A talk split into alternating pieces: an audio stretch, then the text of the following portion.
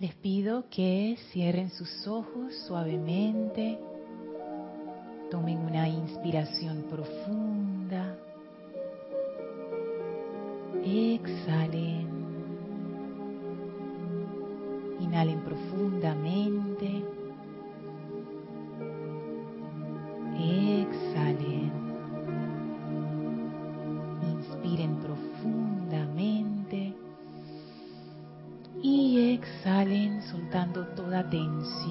toda preocupación. Pongan sus espaldas verticales sin tensión y relájense en esta música maravillosa y sientan la energía potente, amorosa, pura del rayo rosa. Sentimos anclado en nosotros la presencia divina del amado Mahashohan, del amado Maestro ascendido Pablo el Veneciano, la amada Maestra ascendida Lady Nada, los grandes arcángeles del rayo rosa, Chamuel y Caridad, y los grandes Elohim, Orión y Angélica, esa gran hermandad de amor divino que ahora nos envuelve a todos en su radiación de paz, de confort y de amor. Sientan cómo sus vehículos, sus mentes, sus conciencias son llenas de este poder de amor, cómo se llena de ese poder de luz, cómo se llena con esa gran comprensión iluminada con ese júbilo bollante, ascensional del amor. Y permítanse reposar en esta energía mientras dura la clase. A todos estos grandes seres les damos las gracias con gran amor, reverencia y gratitud. Y pedimos que sus energías se canalicen en y a través de nosotros no solo para beneficio de esta clase, sino para beneficio de toda vida a nuestro alrededor. Tomen ahora una inspiración profunda. Exhalen y abran sus ojos. Bienvenidos todos a este su espacio, tu responsabilidad por el uso de la vida impartida regularmente por César Landecho. Hoy estaré yo, Lorna Sánchez, cubriendo la clase. Gracias César por la oportunidad de estar en este espacio. Bienvenida Guiomar. Gracias Cristian por el servicio amoroso en cabina, chat y cámara. Bienvenidos a todos ustedes que nos sintonizan por Serapis Bay Radio y Serapis Bay Televisión. La magna presencia Yo Soy en mí reconoce, saluda y bendice a la victoriosa presencia Yo Soy en todos y cada uno de ustedes. Estoy aceptando igualmente. Gracias, gracias por estar aquí en esta clase, la clase de los martes, que está bajo esa radiación del rayo de amor. Recordarán que los maestros ascendidos nos dicen que cada día tiene la radiación de uno de los siete rayos y el día martes corresponde al rayo rosa. Por eso es que César siempre da su clase con una camisa rosa. Él tiene una gran disciplina con, ese, con su vestimenta para la clase. Así es que siento que, ¿por qué no aprovechar esa radiación especial de los martes?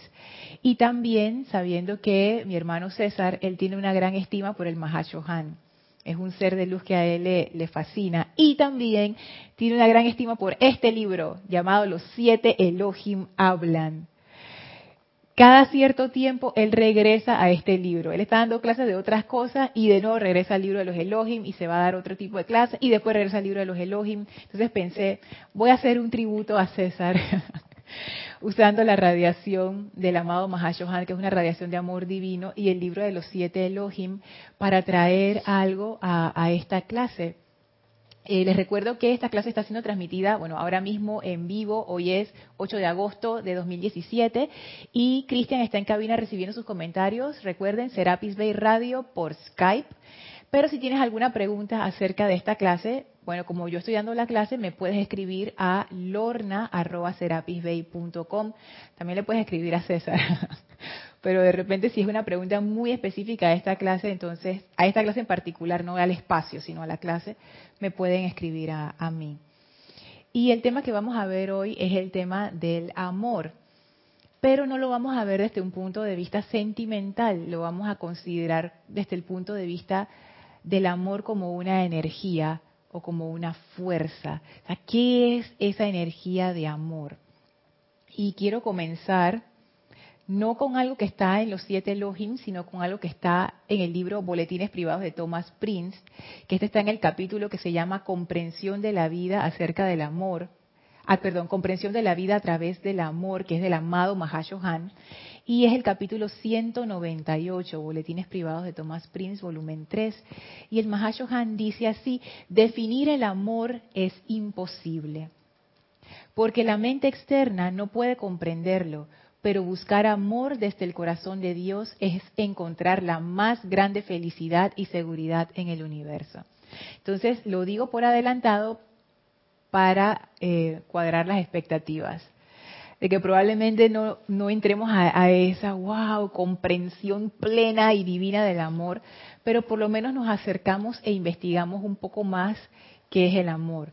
Porque César también en sus clases él es bien investigativo, así bien también intelectual, y yo y yo quiero probar ese ese approach, ese enfoque, a ver si vemos el amor de este excelente cómo se ve. Así es que por eso digo no lo vamos a hacer como una cuestión de sentimiento, sino que vamos a verlo como una fuerza, una energía.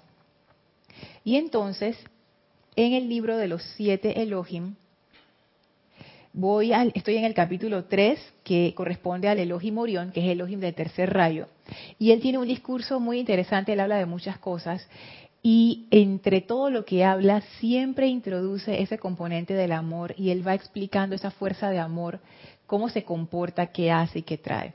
Entonces yo sinteticé cuatro eh, puntos de esa fuerza de amor que me llamaron mucho la atención. Estoy segura que ustedes eh, pueden tener más puntos acerca de lo que el amor es o hace, pero yo decidí, escogí cuatro también por temas de tiempo de la, clase.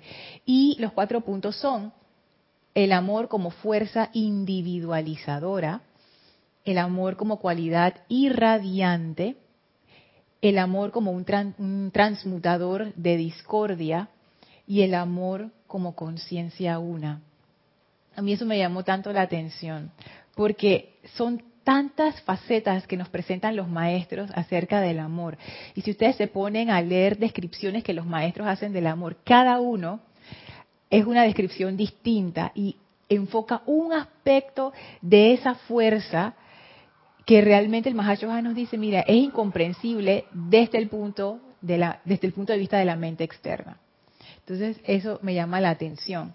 Y comenzamos con, con el primer punto, el amor como una fuerza individualizadora. Dice el Elohim Orión, yo soy Orión, Elohim del amor, de ese amor divino que ha causado que vengan a la existencia todos los soles y galaxias en el universo, que venga a la existencia todo lo que tiene forma, desde la gran galaxia solar hasta el más diminuto elemental y átomo que pertenecen a este planeta. Y a mí me encanta ese párrafo inicial porque ahí da tantas claves. Lo primero que dice es que el amor divino es la causa de que venga a la existencia ¿Y qué es lo que viene a la existencia? Todo lo que tiene forma. O sea, nosotros tenemos forma y todo lo que está manifiesto a nuestro alrededor tiene forma. Y este universo está manifiesto, entonces también tiene forma. Y ahí vemos que esa fuerza que llamamos Dios tiene dos aspectos, uno potencial y otro en manifestación. Y el amado Saint Germain también habla de eso, pláticas del yo soy lo pueden encontrar. Cuando Dios está potencial, no hay manifestación. Y cuando Dios está en manifestación, hay manifestación. ¿Y, qué y cuál es la causa de que esa manifestación se dé? Nos dice el Elohim Orión, es el amor. Y más adelante, él habla sigue hablando acerca del amor. Dice, toda forma de la que ustedes gozan es una parte de mi ser y se mantiene unida por la llama de mi amor, ya que si el amor divino, y entre paréntesis pone que es la cohesión, cierra paréntesis, dejara de ser, todo el universo regresaría a lo amorfo y se haría parte una vez más de la vida primigenia. Entonces allí el Elohim Orión da varias claves. La primera es la que está entre paréntesis, es la cohesión, el amor divino que es la cohesión. Cohesión es, es como un gran magneto que atrae y que atrae diferentes elementos y los forma en un conjunto. Es el poder cohesivo, es como un imán, imagínense un imán atrayendo partículas de hierro.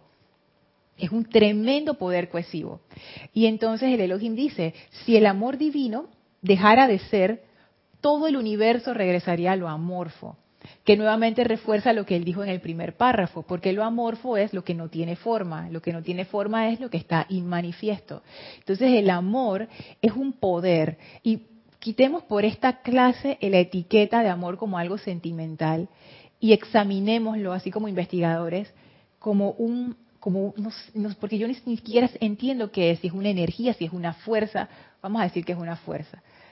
El amor es esa fuerza que atrae y esa atracción genera forma y permite la individualización.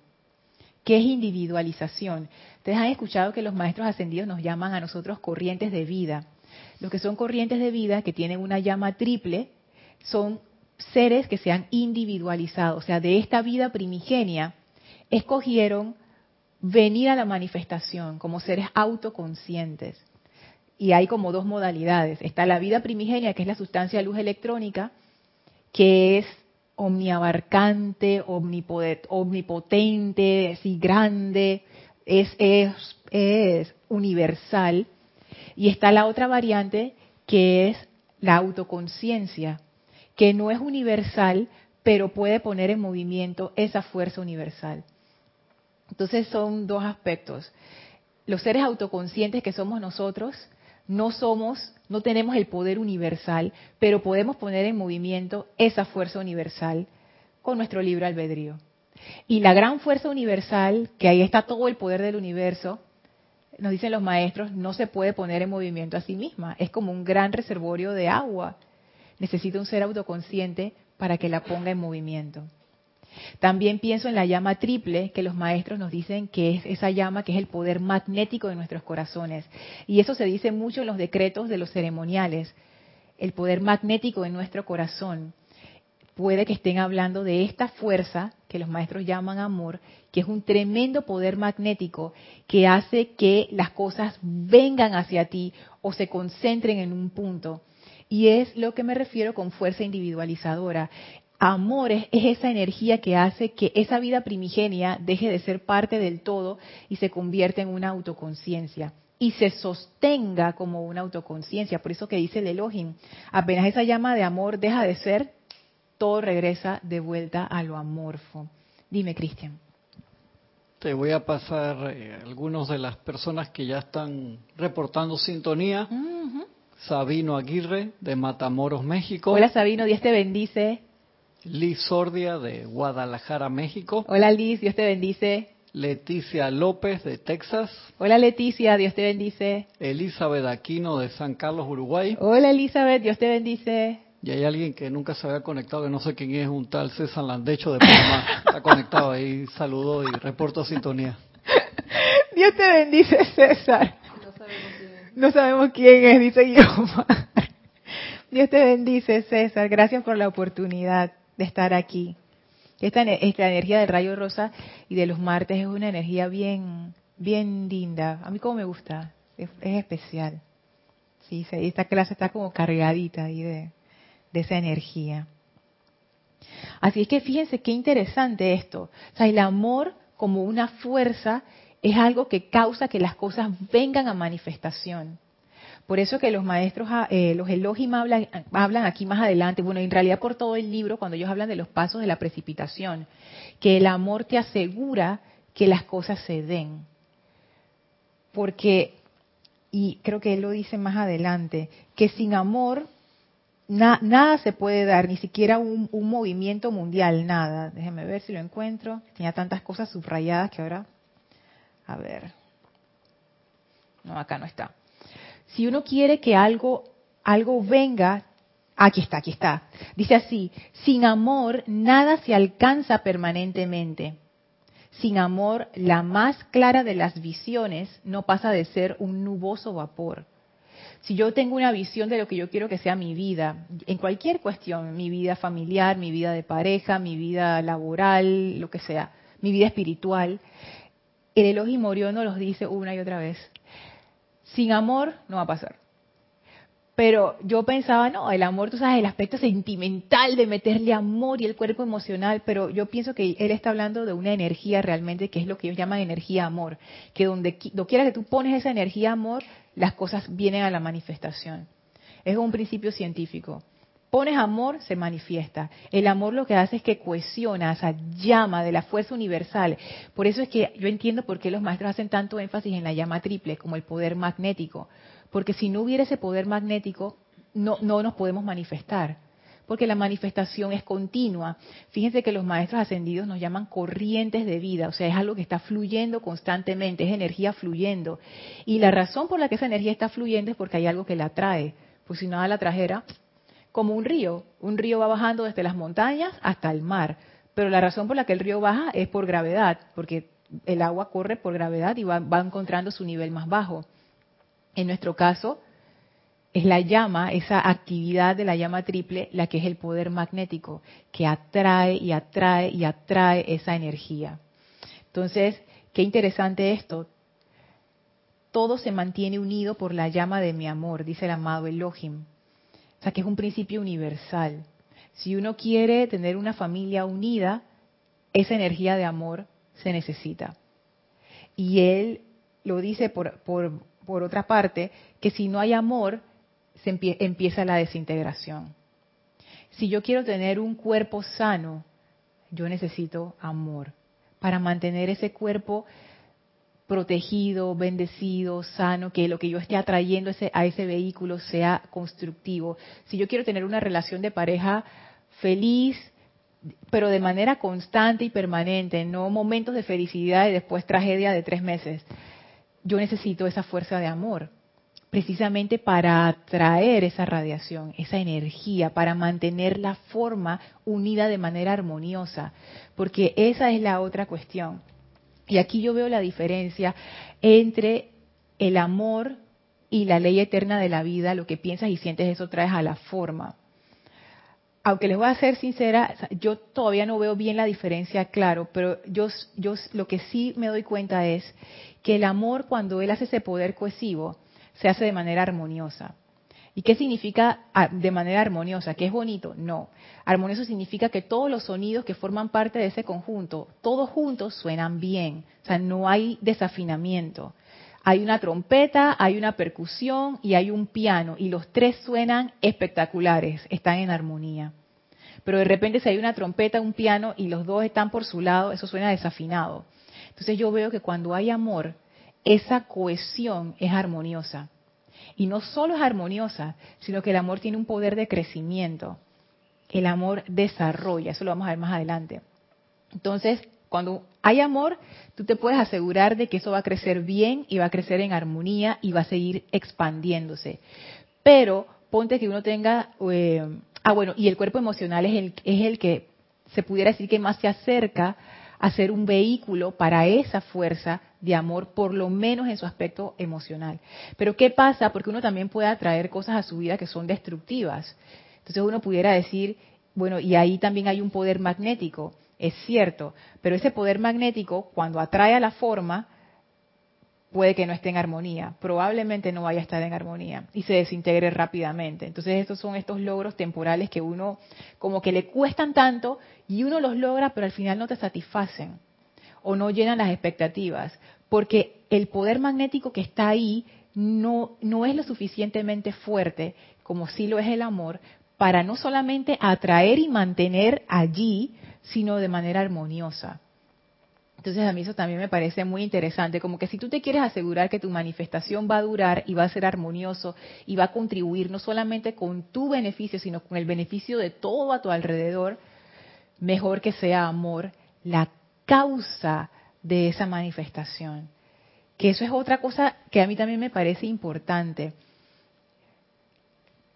Porque el amor, según el Elohim Morión, es algo causal. Dice así al inicio cuando se los leí. Yo soy Orión, Elohim del amor, de ese amor divino que ha causado que vengan a la existencia. O sea, el amor es una causa. El amor es como la primera piedra que uno pone en la fundación de un edificio. Todo se construye alrededor de esa piedra. Solo que esta piedra es como una piedra mágica. Uno pone la piedra de amor y esa piedra va atrayendo otras piedras, otras piedras, otras piedras y se va haciendo alrededor esta gran construcción. Pero si esa piedra fundamental no es amor, puede que se atraigan otras piedras, pero eso no va a ser una construcción bonita, ni divina, ni armoniosa, ni va a ayudar a nadie. Puede ser que cuando tú pases al lado se te caiga encima. Entonces es como que el amor se asegura de que eso vaya a ser fuerte, resistente y que vaya creciendo y evolucionando bien. Así es que esa es el primer punto, el amor como una fuerza individualizadora. Y también pudiéramos decir ahí mismo el amor como una fuerza manifestadora. Yo quiero manifestar algo, la causa es el amor. Yo pongo el amor y de seguro se va a manifestar armoniosamente. bueno, es un tema tan amplio que uno puede estar hablando días y oh, días sobre eso, ¿no? Además de hermoso. Yo creo que si somos seres de luz, este, tenemos que ser amor, porque la luz es armonía, es amor, es paz, es todo. Entonces nosotros vinimos a manifestar esa luz interna que es el amor. Y nosotros somos una manifestación pues, de esa luz. Entonces, mm, un tema hermosísimo, pero tiene tantas, mm, tantas mm, variantes que, que bueno, vamos a ver hasta dónde nos lleva tú. Me parece sumamente amplio. Sí, lo es. Eh, por, pero por es, porque el amor está ha sido confundido pues a través de los tiempos con el amor sentimental. Sí. Entonces es mucho más allá, mucho más grande. Como tú dices, una fuerza magnetizadora, una fuerza que atrae, que irradia. Entonces, lo es todo. El amor es todo. Sí, y fíjate que realmente eso del amor es todo, según el Elohim Morión, es así, porque el amor es la causa. El amor es la primera piedra en ese momento en que Dios decidió venir a la manifestación. Entonces, esa, fue la, esa fue la semilla, la primera piedra. Todo lo que pasó de ahí para adelante es una manifestación del amor.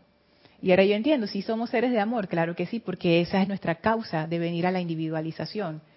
Es por eso, porque ese poder magnético y todo lo que sigue de ahí es esa manifestación del amor. Que tiene que ver con, con el segundo punto, que es el amor es como una cualidad irradiante. Es bien interesante. Dice el Elohim Morión, el amor divino es una cualidad positiva, no negativa. ¿Y qué significa esto? Positivo quiere decir que es hacia afuera, o sea, yo estoy irradiando, así como si yo tuviera un, como una manguera echando agua, eso es una, una, cualidad irradiante. Negativo quiere decir que yo me dejo impregnar de, afuera hacia adentro. Entonces, el amor, dice el Elohim Murión, es una cualidad positiva, es una cualidad que va de la, del núcleo hacia afuera. Y ahí entonces yo veo el otro aspecto de esa actividad magnetizadora.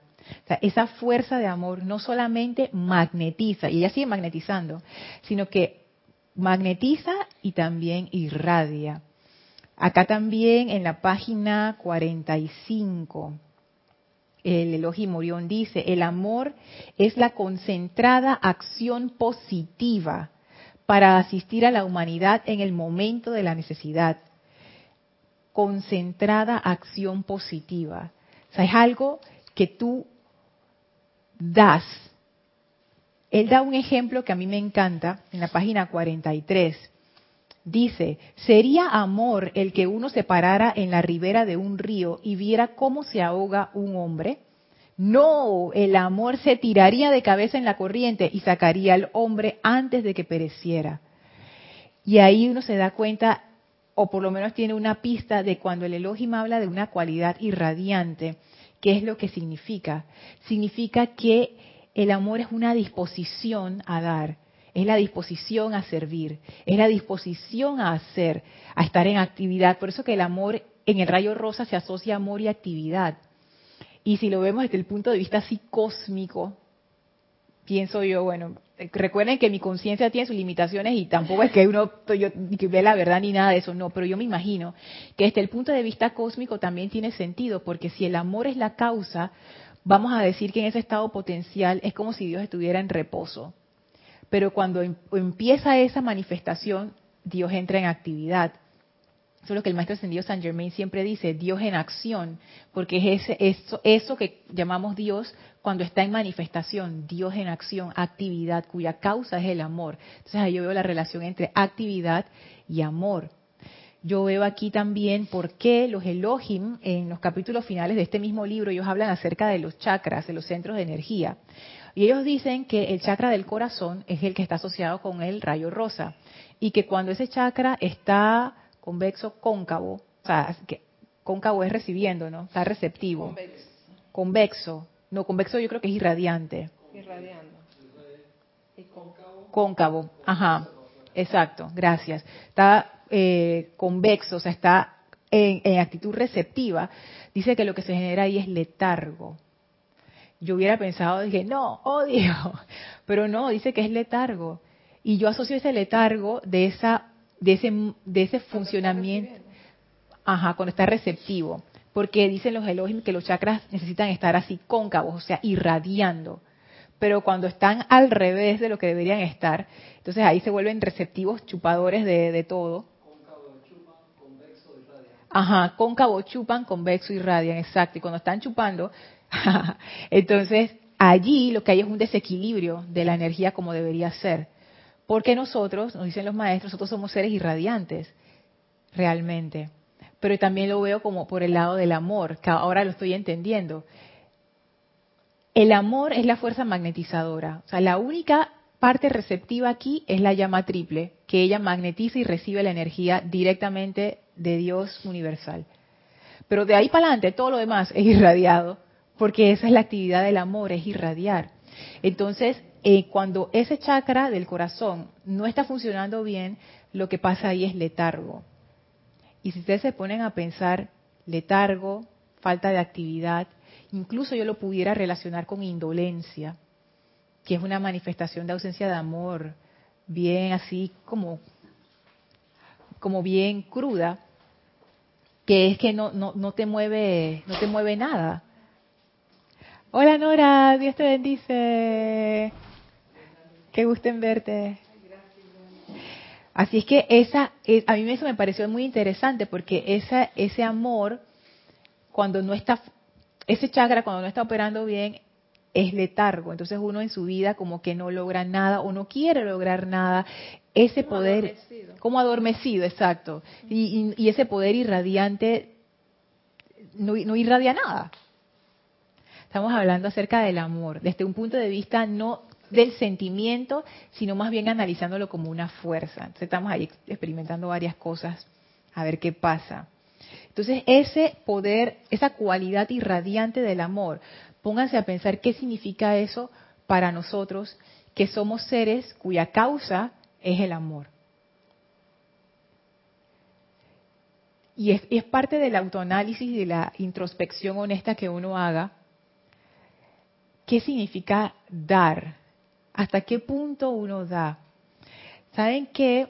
Pensando en eso, me pongo a pensar en el amado Pablo el Veneciano, que él habla mucho de ser guardián de su hermano, guardián de mi hermano. Para él todos nosotros somos sus hermanos y hermanas y él siente que él es nuestro guardián. Entonces, fíjense lo que él dice. Esto está en Diario del Puente de la Libertad de Pablo el Veneciano en el capítulo 7, que ahí él tiene varias secciones que se llaman El Maestro Habla y tiene varios puntos y hay uno que se llama El Guardián de mi Hermano.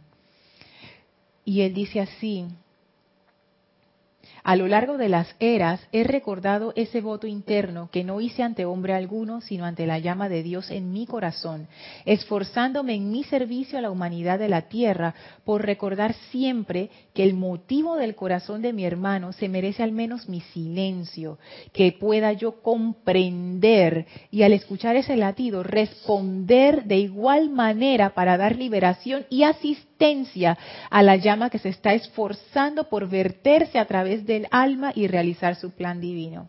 O sea, ahí hay varios puntos. Él dice, el motivo del corazón de mi hermano se merece al menos mi silencio.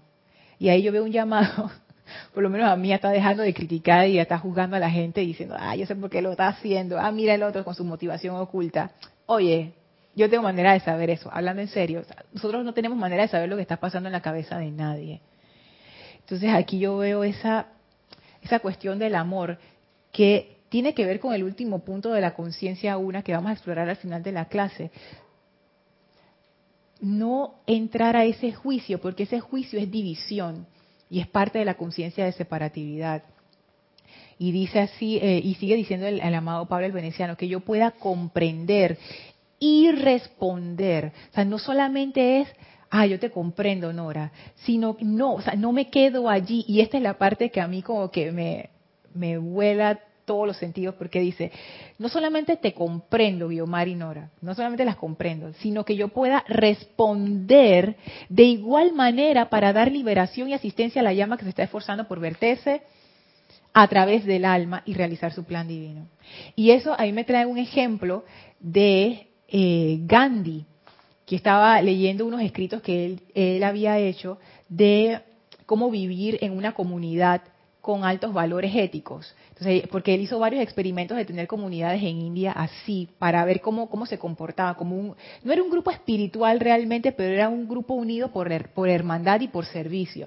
Entonces, él da un ejemplo que ellos estaban en un área que estaba cerca de otro área que era bien pobre. Y a veces ellos tenían problemas de que venía gente a robar dentro de la comunidad. Y entonces Gandhi decía, bueno, ¿cómo solucionamos este problema?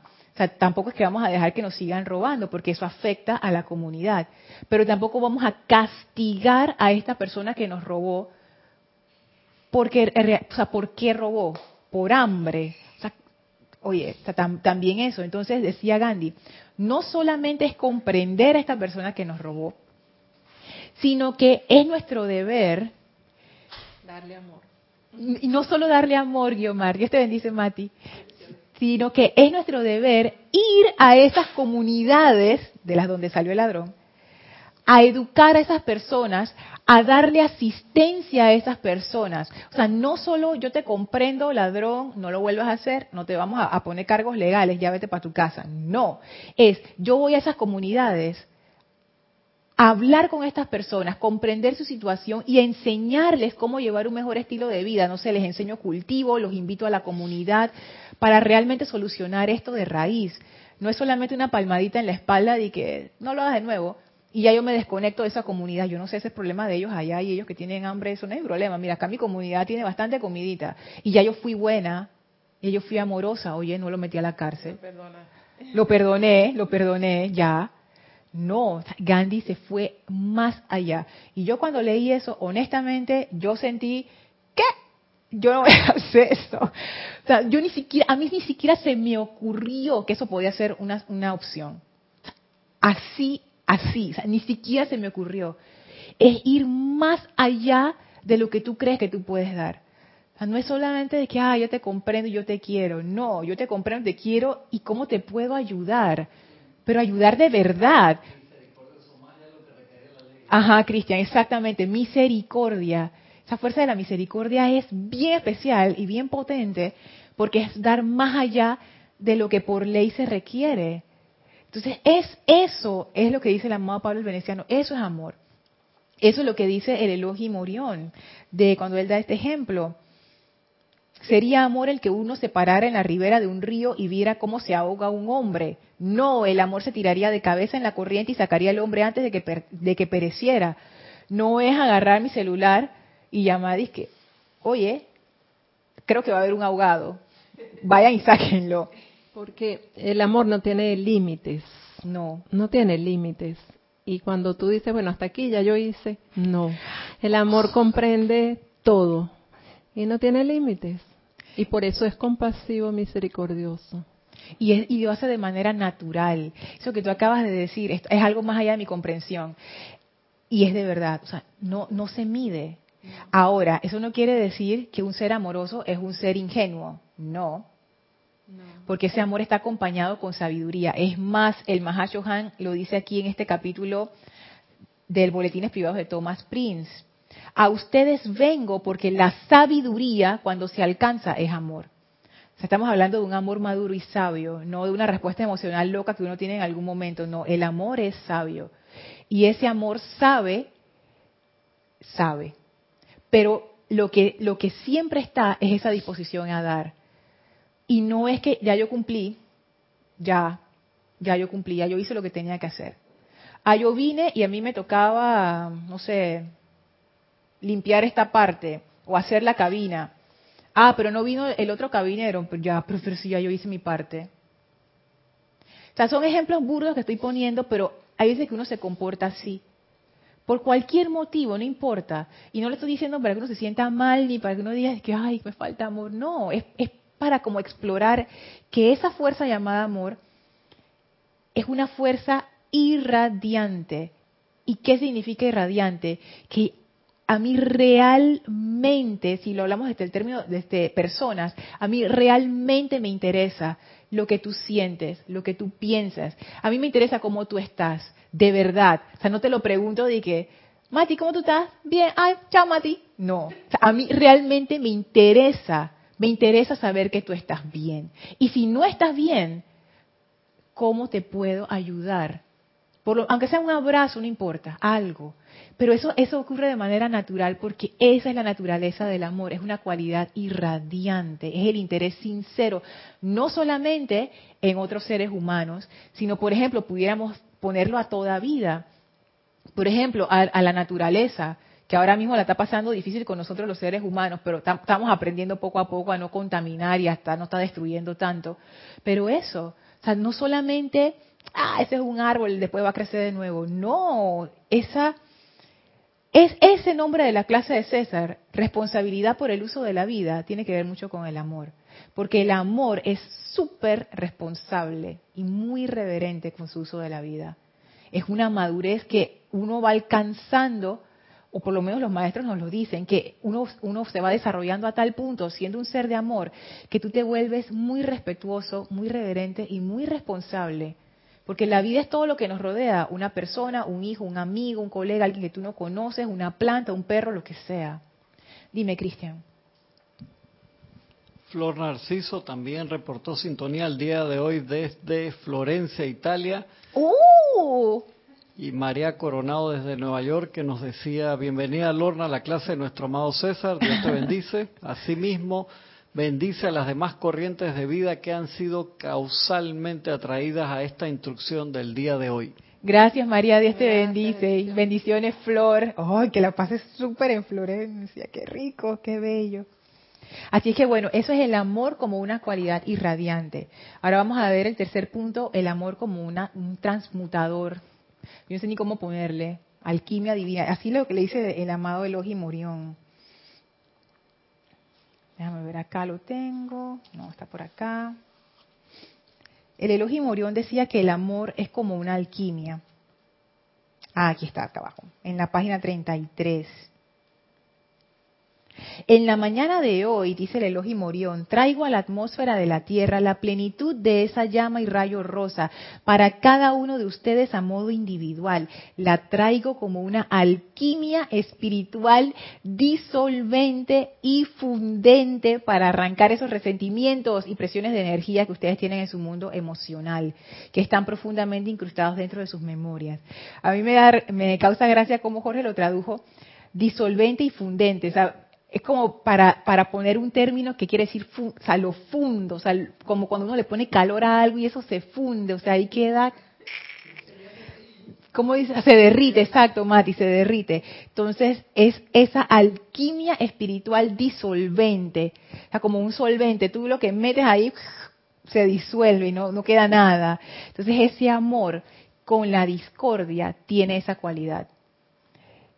Yo recuerdo un discurso de la más Santa Matista, que no me acuerdo dónde está, creo, o está en boletines o en diarios, uno de los dos, donde ella habla que el núcleo de esa llama violeta que ella encarna es amor y que es el amor el que es es como el elemento activo el que hace la transmutación.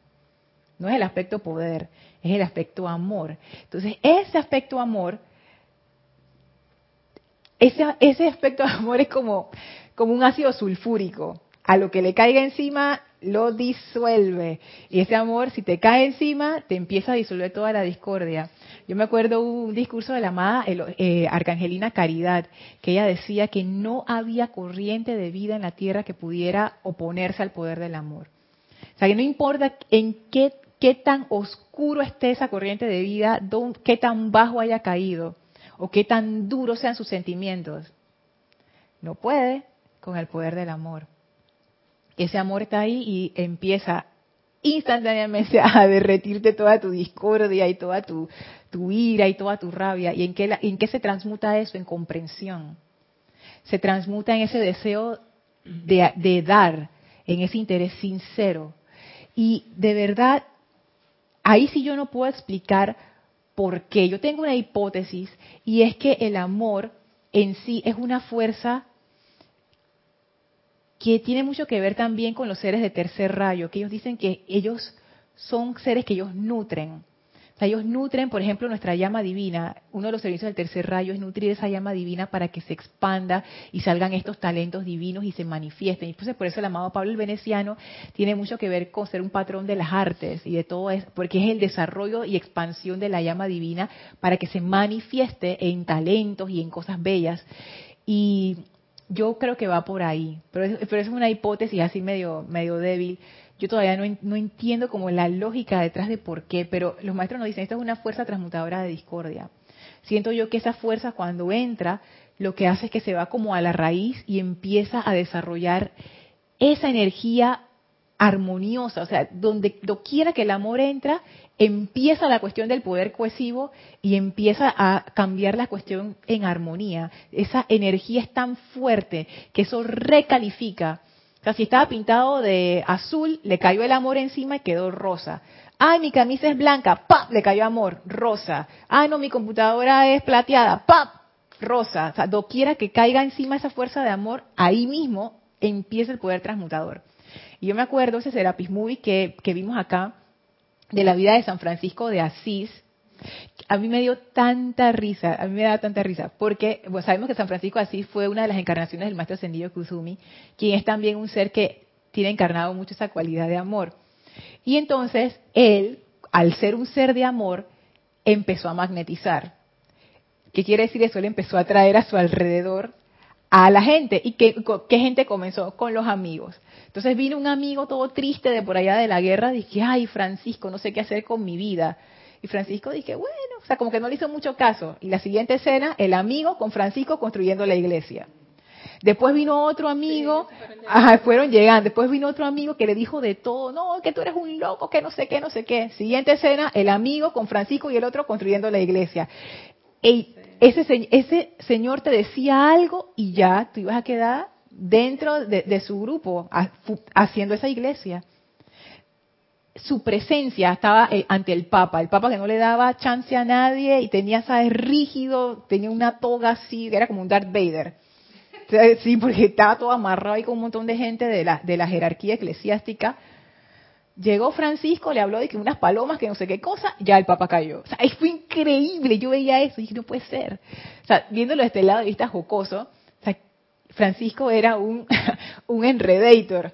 Eso lo llamamos enredator porque cuando, me acuerdo de uno de los trabajos que tuve, nosotros teníamos un jefe que nosotros le decíamos así, el enredator, porque tú llegabas todo cansado, sí, tú llevas todo cansado, lleno de trabajo, y tú dices que ya voy a hablar con fulano de tal, porque ya no aguanto, no sé qué. Tú entrabas donde él, y tú salías con más trabajo y feliz. Tú dices, ¿cómo pasó esto? Entonces le decíamos que enreda, pues el enredator. Y yo veo que, que, Francisco de Asís era un enredator. O sea, tú caías ahí y ya su energía de amor uh, te transformaba. Y sacaba de ti cosas que tú ni sabías que estaban ahí. esas virtudes divinas, esos aspectos de manifestación sublimes. Entonces, eso es el, es el amor, es un tremendo transmutador de discordia.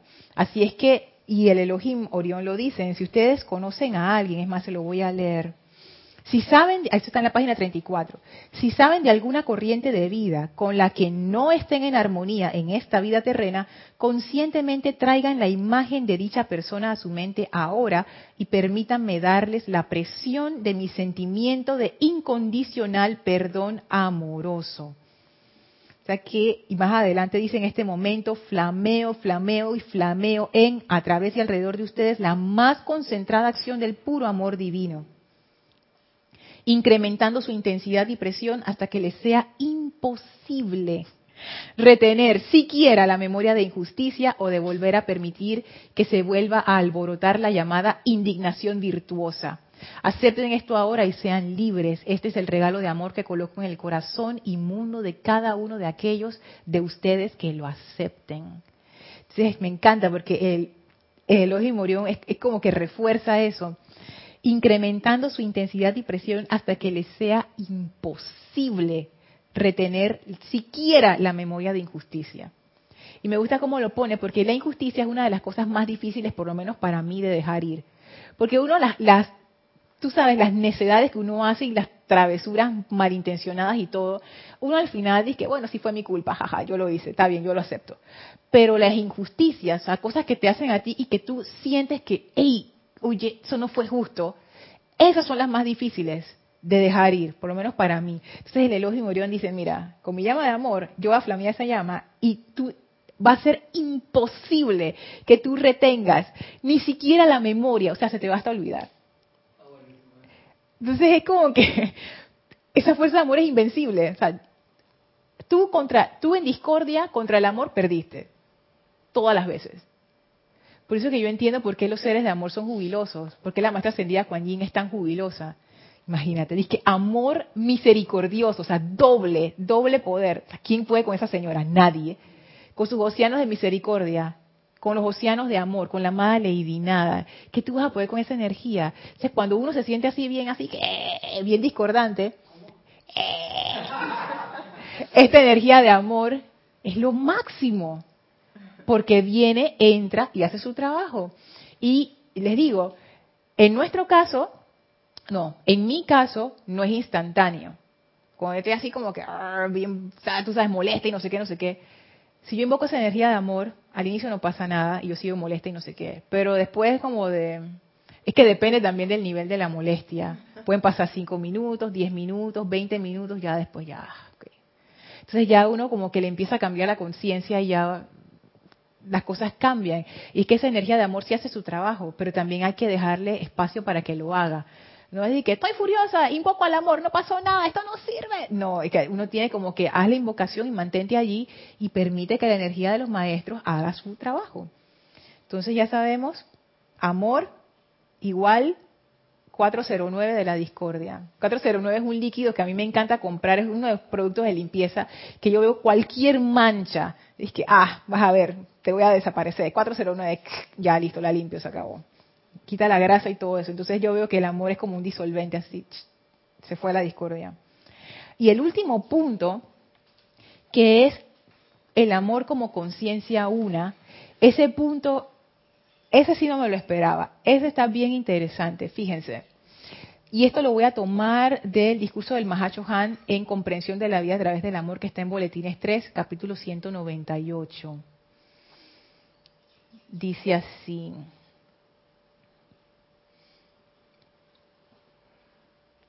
Voy a leerlo desde el párrafo que les leí anteriormente.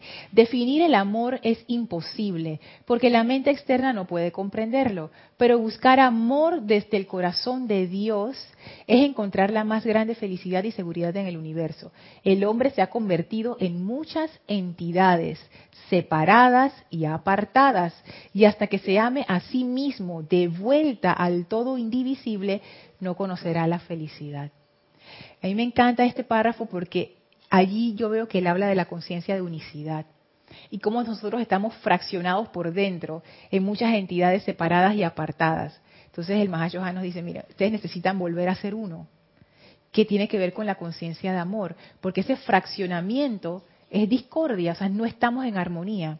Cuando uno está en armonía, por ejemplo, una sinfónica que está en armonía, por lo menos yo como espectadora, no es que, ah, yo escucho una trompeta y después escucho un piano y después escucho, no, yo escucho toda la música, todo el conjunto, es un solo conjunto, es una sinfonía que tiene muchísimas manifestaciones adentro y variaciones y características. Entonces nosotros estamos todos como quebrados, pedazos por aquí, pedazos por allá. Entonces el Mahashohan dice, no, ustedes necesitan volver a, a esa armonía, en donde todas sus partes estén bien y en unicidad.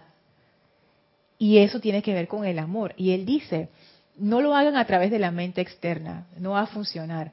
¿Y qué es hacerlo a través de la mente externa? Se me ocurre que puede ser cuando uno se pone este montón de reglas, uno auto, se autoimpone estas reglas y que, bueno, ahora no voy a hablar mal y voy a guardar silencio y no voy a ser mala.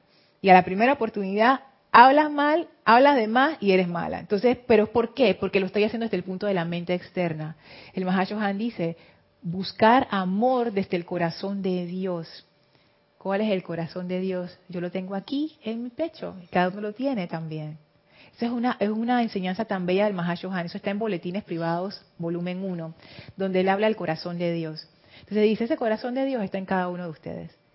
es, como este, este, esta conciencia universal, pero al mismo tiempo está dentro de cada ser. Así de sencillo. el Mahashohan nos dice, oye, conéctate con la fuente. ¿Y cuál es la fuente? ¿Cuál es la causa? El amor. Entonces él dice, a través del amor tú regresas a esa unicidad. Y ni siquiera tienes que estar y que mucho esfuerzo y no sé qué, lo que levanta pesas, nada de eso. Simplemente es poner tu conciencia en esa conciencia del corazón de Dios, que eres tú. Y eso va a, como, decíamos anteriormente, transmutador de discordia. Tú no puedes tener tu conciencia puesta en el amor y que tu vida se siga desbaratando a pedazos. no puede ser. Porque el amor es esa fuerza. Imagínense que es como el amado Pablo el veneciano que tú lo invites a tu casa. Imagínense eso. Imagínate que tu casa está toda vuelta una discordia y tu familia toda está discordante y hasta las mascotas están discordantes y todo el mundo está discordante. Y llega el amado Pablo el veneciano. Es imposible la presencia del amado Pablo y que esa casa no se arregle. Que no quede siendo una belleza y que esa familia no se lleve armoniosamente porque la energía de él lo va a ser, porque es una energía de amor. Y todos en esa familia van a estar indefensos ante esa energía, no, no van a poder hacer nada, se van a poner bravos al inicio, pero al final esa energía de amor transmutador de discordia los va a llevar de vuelta a la unicidad y no los va a llevar a punta de palo, no los va a llevar a punta de reglas, los va a llevar a punta de amor. ¿Cómo sería eso? El amado Pablo nos lo dijo, yo quiero comprender cuáles son tus motivos. Yo me, quiero sentar contigo a conocerte mejor, a, conversar contigo, a ver qué tú piensas, qué sientes, qué te molesta, cómo te puedo ayudar. Las maneras sencillas que nosotros lo hacemos todo el tiempo con la gente que amamos, que son las manifestaciones de amor. Que realmente las manifestaciones de amor son naturales. No es nada así del otro mundo. Lo que pasa es que estamos tan acostumbrados al letargo y a la indiferencia, a esa frialdad, que esas cosas nos parecen tan increíbles, pero en realidad no lo son. El amor se manifiesta y ya. no, hace alarde de eso, sino eso ya es natural.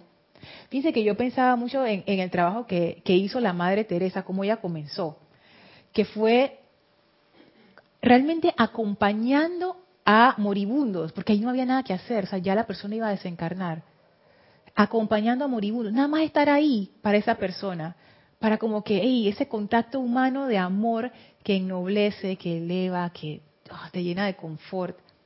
Y fíjense, tan poco actualmente nuestra conciencia de amor es que eso a nosotros nos parece increíble. En realidad no lo es. ¿Qué cosa?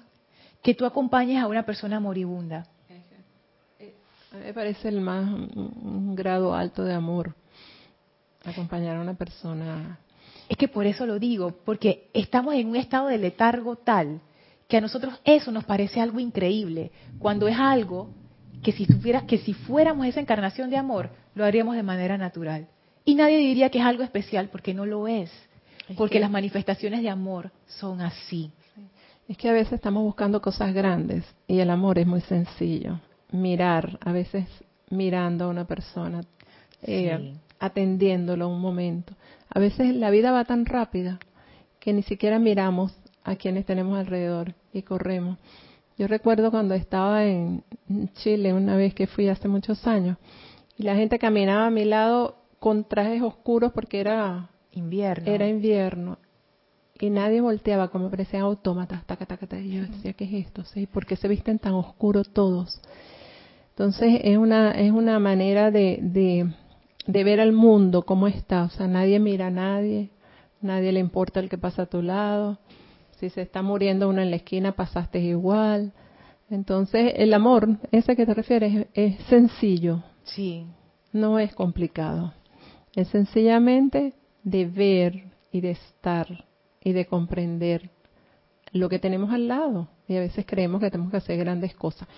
Eso de ayudar a un moribundo eh, es, lo más hermoso que hay, porque ese es un amor em, muy trascendental, porque el moribundo es la persona que está más sola y a veces solo necesita que estés sentado al lado de ella, más nada, porque a veces ni quiere hablar. Entonces tú estando allí y preguntándole, ¿necesitas algo? Suficiente a veces. Y eso es un alto grado de amor. Entonces no necesitamos grandes cosas para manifestar amor. No, para nada. Es que el amor se adapta a la necesidad.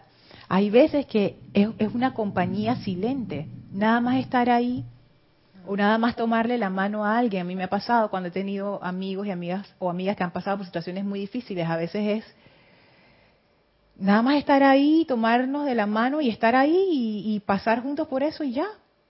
A veces el amor puede ser una ayuda económica. Tú sabes, estoy súper alcanzado, no sé qué hacer, no sé qué. ¿Sabes qué? Toma. Ya. A veces el amor puede ser barrer. Llegué y la persona está enredada en la casa. No, que vienen unas visitas que no sé qué. Ay, dame a casa escoba, yo te ayudo el amor puede tomar tantos roles, tantas formas. Por eso es que el, rayo rosa es un rayo así tan grande y tan pleno, porque es, lo que se necesita en el momento. Y, el, mundo. Sí, o sea, es lo que se requiere, que es lo que decía el, amado Elohim Morión, más acá, acá.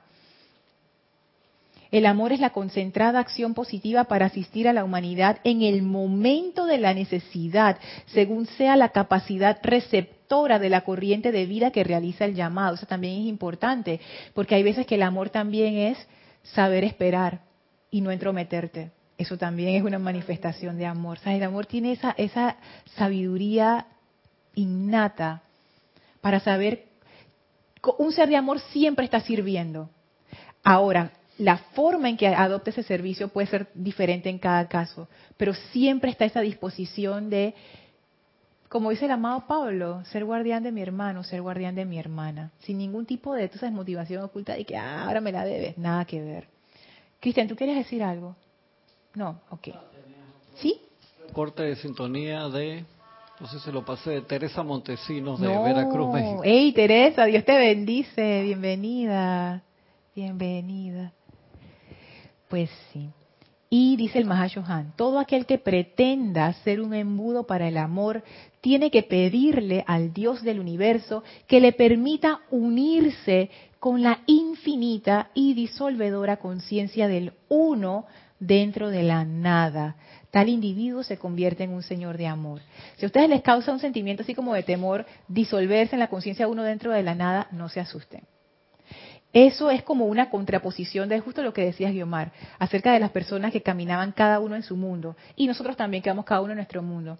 Eso es lo que el Han decía arriba, la conciencia separada. Estamos todos fraccionados y todos dentro de nuestras casitas, de nuestros mundos, de nuestros cuadraditos. Y el Han lo pone al contrario. Tú quieres ser una conciencia de amor, tienes que soltar eso. Tienes que soltar esas, esas costras que te separan, esa conciencia de separatividad y regresar al uno, regresar al centro, regresar al corazón. La conciencia del uno. Tal individuo se convierte en un señor de amor. Solamente el amor constituye la razón de ser del hombre o del ser humano. Solamente el amor constituye la razón de ser del ser humano. Qué poderoso es eso. ¿eh? Solamente solamente el amor, solamente, wow. Dios se autoindividualizó para que hubieran más focos a través de los cuales el principio de amor pudiera fluir. Y ahí es como vamos entendiendo, volvemos como al inicio, en lo que decía el amado Elohim Arión, la causa de la individualización fue el amor. Cuando Dios sintió esa necesidad y que ah, voy a manifestarme, lo primero, el amor. Y el amor comenzó a mover todo y todo cambió y todo se magnetizó y las cosas vinieron a la forma. Si es que eso de volver a la conciencia una para poder ser seres de amor es el último punto. Porque realmente nosotros no somos separados. Y uno piensa de que mi felicidad, mi bienestar, pero en realidad nuestra felicidad y bienestar es interdependiente de la felicidad y bienestar de todo en este planeta, no solamente de los otros seres humanos, sino del reino elemental también.